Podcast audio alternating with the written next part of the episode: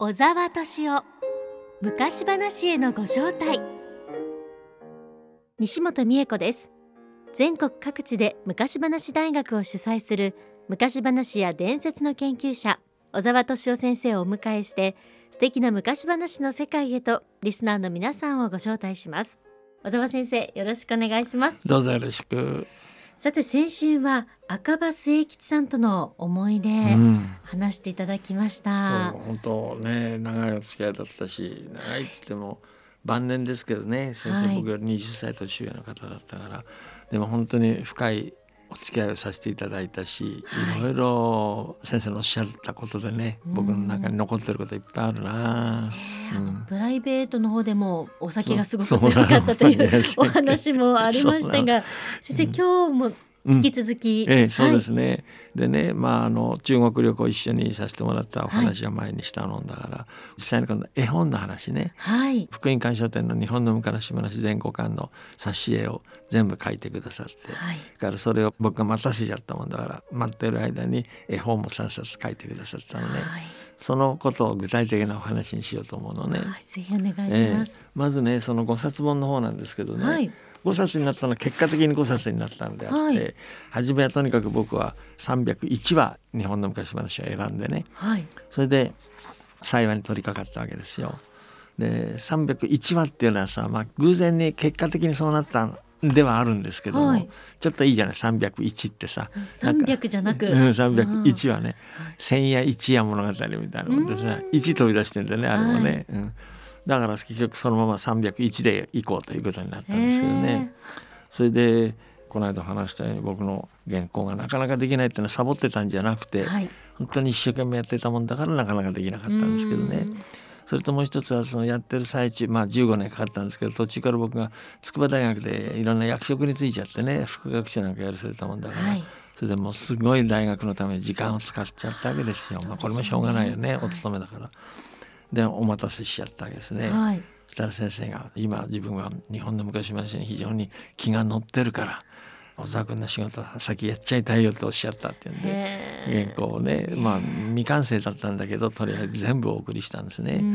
そしたらこの140何枚かな絵を描いてくださったんですよね。すよね。すごいよね。本当に。で一つ一つがいい絵でね僕はとても嬉しかったんだけどそれで表紙もね先生が書いてくださったんでね。このケースの方の表紙もね、えー、書いてくださった若葉先生の絵って特徴的ですよね。見てすぐわかりますよね。すぐわかるでしょ、うで僕は、ね、赤羽先生の絵で知り合いになる前から注目してたんだけどそれは線ね。この先生の線が、はい、中世の室町時代のあの鳥獣戯画の線を思わせるよね、うん、ちょっと太くてね柔らかい線で。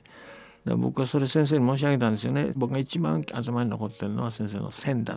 鳥獣戯画そっくりですよねって言ったら先生も言ってた。鳥獣戯画で勉強したんだっておっしゃってはっきり。そうなんですね、うん、鳥獣戯画うんと勉強したって言ってましたね。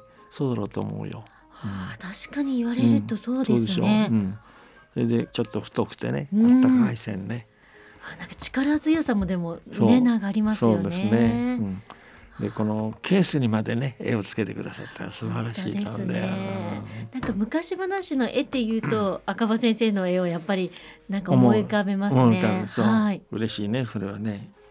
だからこのお話の中のね、はい、挿絵もそうですけどもね何枚か描いてくださってね。それもね一つ一つも本当に独立の絵としていいというね挿絵じゃなくてね一つの絵としても十分いいよね。やっぱり昔話にとってその絵というのはとても大切です、ね、大切だと思いますよ。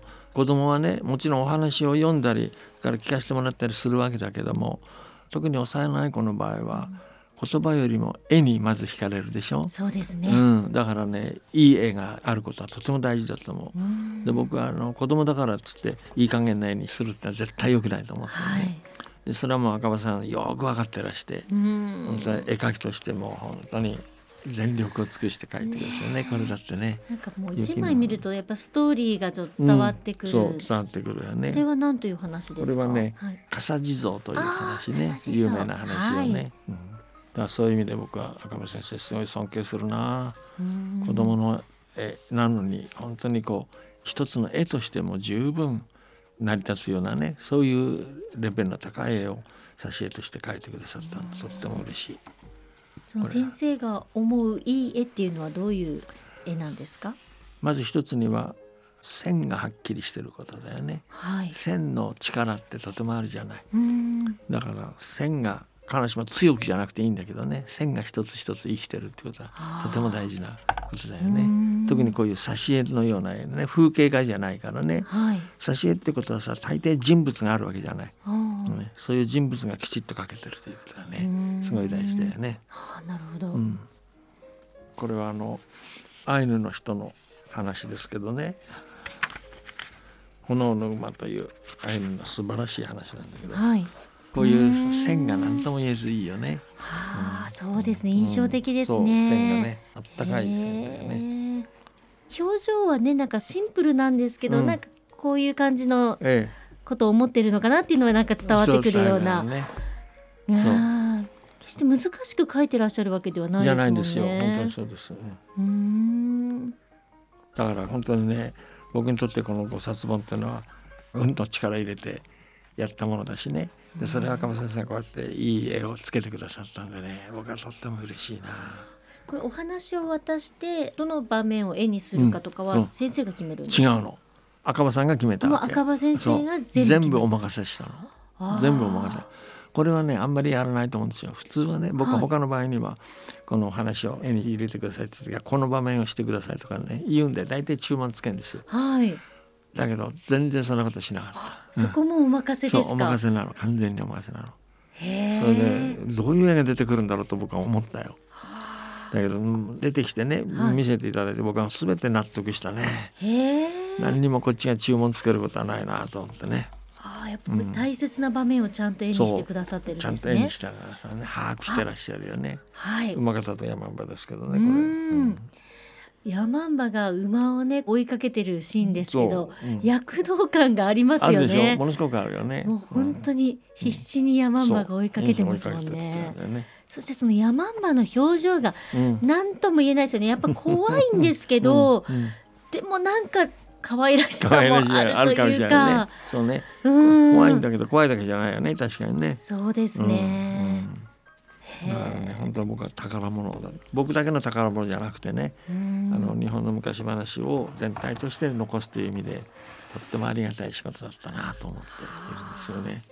でこれを絵を描いてくださってもなかなか僕の文章がまだ完了しなかったのね。はい。そしたら先生が今日本の昔話あれをやってんでも気が向いてるからもうちょっとやろうとおっしゃってそれで、じゃあお願いしますって言ってこの馬方山んばっていう話とカチカチ山とはい。からミルナの蔵っていう話をねままた送ったわけですよ文章、そしたらどうなったかなと思ったら「できました」っつってその編集部の人が持ってきてくれた絵見たらまあびっくりしちゃった。素晴らしい絵を描いてくださってね、カチカチうん。山、これもだから僕は注文つけてないですよ先生に何にもね、へえ、文章全体をお送りしただけでね。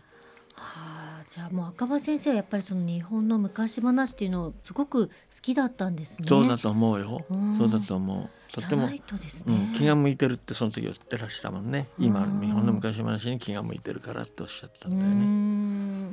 でこのカチカチ山ってさ問題な話じゃない。おばあさんがさ殺されたりするんだからね、はい。でババ汁食っちゃったりするわけだね。です。どうすんだろうと思った本当に。だけどもう見事にね思い切って書いてんだよね。どんな感じですか？すごいでしょ、はい。うん。パッと着物を脱いでタヌキがはい。正体を表すところとかね、うんうん。それからこれはおばあさんを撃ち殺すところね。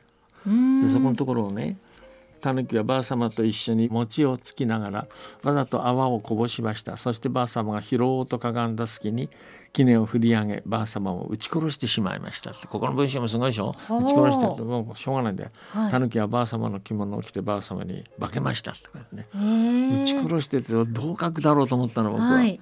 ただやる瞬間ね直前。タヌキが杵を持ち上げてうん飛んでいるところ。飛んでるところね。すごい勢いだよねそしておばあさんはこう下にしゃがんでいて。そうおばあさんしゃがんでるわまさにうん打とうとするその瞬間をそう瞬間を描いてあねるということですね。うんでやがてじいさんが帰ってくると化けたタヌキはってこのもう化けちゃってるタヌキになるわけね。はい。うん、うーん、なんとも言えない表情してますね。そのタヌキもね。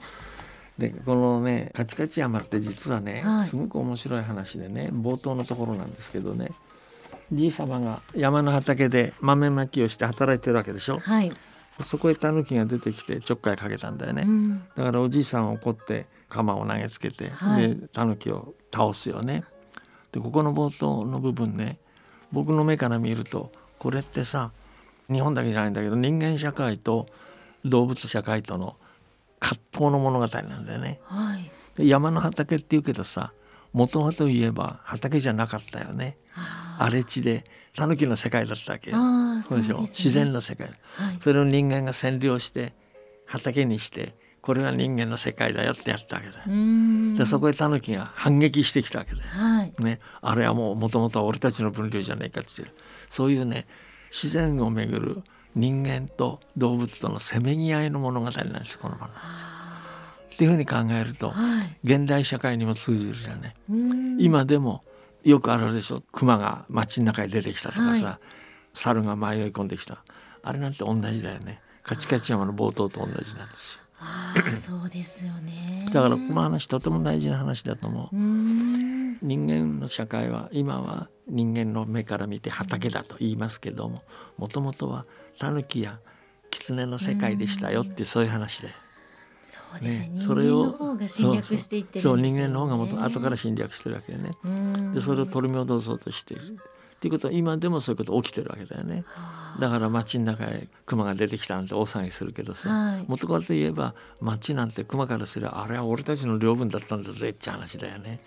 本当にそうですね。そうでしょ。だからねこの話はとっても面白い話だと思うよ。このカチカチ山って話は。そういうメッセージも入っているうんんですね。入ってるんですよね、うん、それでじい様はタヌキを殺そうとしたんだからうん。タヌキは殺されようとしたんだから殺そうとするっていうのは当然なわけだよね、ううん。ん当然の史実な人間の方から見るととんでもないっていうことを言うけどね。動物の方から見たらそういうでもそういう凄まじい話をさ、はい。この絵なんか綺麗だよね。うさうさぎがうんうさぎは向かいの茅山へ行ってせっせと茅を刈り始めました。なんてのは本当に自然な日本画だよねこれね。すすきの方が綺ね綺麗です絵でしねょ？綺麗な絵よねこんな凄まじい話なんだけどさうん絵はとても綺麗素晴らしい絵ね。でだけどタヌキはもう徹底的にやられるわけでここのところね火をつけるとこねそうその火も本当に燃えてるよすごいうね。な線ですね。ごいよね本当そうすごい動きがあってうねん。こんなの残酷だっていう言い方はもちろんあるだろうけど、うん。でも人間と動物とのせめぎ合いのね、はい。自然をめぐってのせめぎ合いの話だからねどうしても厳しくなるんですよ。はい。厳しいんですよ。うん。で実は人間はそういう厳しさの中で生きてるわけでね。はい。人間は誰でもさ他の動物の命をもらって生きてるわけだよね。うんでしょ？そうですね。お魚食べない人はいないわけでねはあ豚肉も元は生きてる豚だったわけでうんその命をもらって生きてるわけだ僕ら。だからこういう話とても大事だと思うのね。うん人間と動物の本来の関係ねはい。を語ってるわけで自然をめぐってるのがだからとても大事な話だと思うよ。それを分かっていて 読んだり語ったりそうそうしないといけないですした方がいいね。単に残酷な話だっていうふうに言われちゃうけど、僕はうん。決してそんな話じゃないとう。思う。ん。で時々僕に質問されるけどね昔話ってなんであんな残酷な場面を語るんですかって質問されること僕がいつも答えるのは僕たちの命はその残酷さの上に成り立って僕ら生きてるんだから。うん。っていうとみんなきょとんとする人もいるけどね。あなただってお魚食べるでしょ、はい。お魚は生きてたんですよ。っていうふうに言うの。と大体納得してくれるけどね。うですね。うん、そのことで忘れちゃいけないと思うんだよ。僕たちは他の動物や植物の命をもらって生きてるんだよ。っていう。うん。これはもう基本の問題だよね、うん、それはきちんと知ってた方がいい。だから命をもらって生きてるんだからその命一度殺した豚肉を捨てるなんてとんでもないっていうふうに僕は思ってるはい豚肉や魚をね残して捨てるなんてとんでもない話でうん命もらったんだから最後まで僕たちの命にもらわなきゃいけないんだよね。そうですね。うん、僕は本当それ強く思うよ。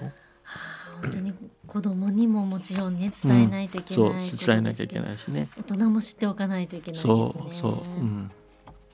だから僕はねこのカチカチ山って話はとても大事な話だそういう本質を昔話は語ってるんですね。語ってんの。そうなのそうなの、うん、それをね赤羽先生本当にもうもろにこうやってね厳しい絵にして描いてくださったんで。さらに絵から伝わってきますね、えーうん使ってるでしょ。いいなと思ってんだだから。はい。うん。